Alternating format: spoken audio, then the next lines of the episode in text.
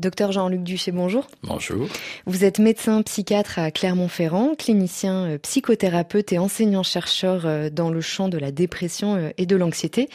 Docteur Duché, quels exercices pratiques vous conseillez pour éviter de se laisser envahir par le mauvais stress, pour éviter vraiment les ruminations négatives? Alors ce qui est intéressant, c'est que vous avez déjà parlé de mauvais stress, ce qui veut dire qu'il y a du bon stress. Le stress est quelque chose qui est positif et le problème c'est quand on en a trop qu'il devient négatif. Et donc comment gérer ça?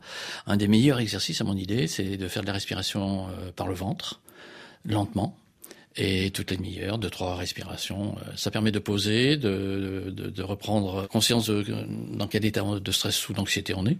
Donc ça veut dire gonfler son ventre Alors oui, le mieux c'est de commencer en dessous, au niveau de la ceinture en dessous du nombril. Et est-ce qu'il y a des réflexes simples à mettre en place dans son hygiène de vie pour euh, justement lutter contre l'état anxieux?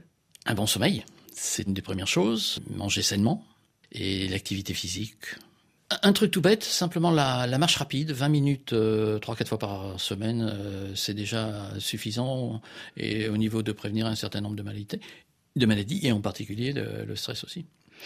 Et alors en quoi euh, le fait d'identifier les pensées intrusives euh, qui sont vraiment source de stress peut justement nous aider à, nous en libérer? Je crois que vous avez donné la réponse en même temps, c'est qu'elles sont source de stress. Donc si je les repère, je peux les traiter, les réfléchir. Si je les repère pas, eh bien elles vont continuer de euh, traverser mon esprit et, de creuser leur sillon. Merci, docteur Jean-Luc Duché. Je rappelle que vous êtes médecin psychiatre, auteur de l'ouvrage Stress, anxiété, dépression, les thérapies pour s'en libérer aux éditions Odile Jacob.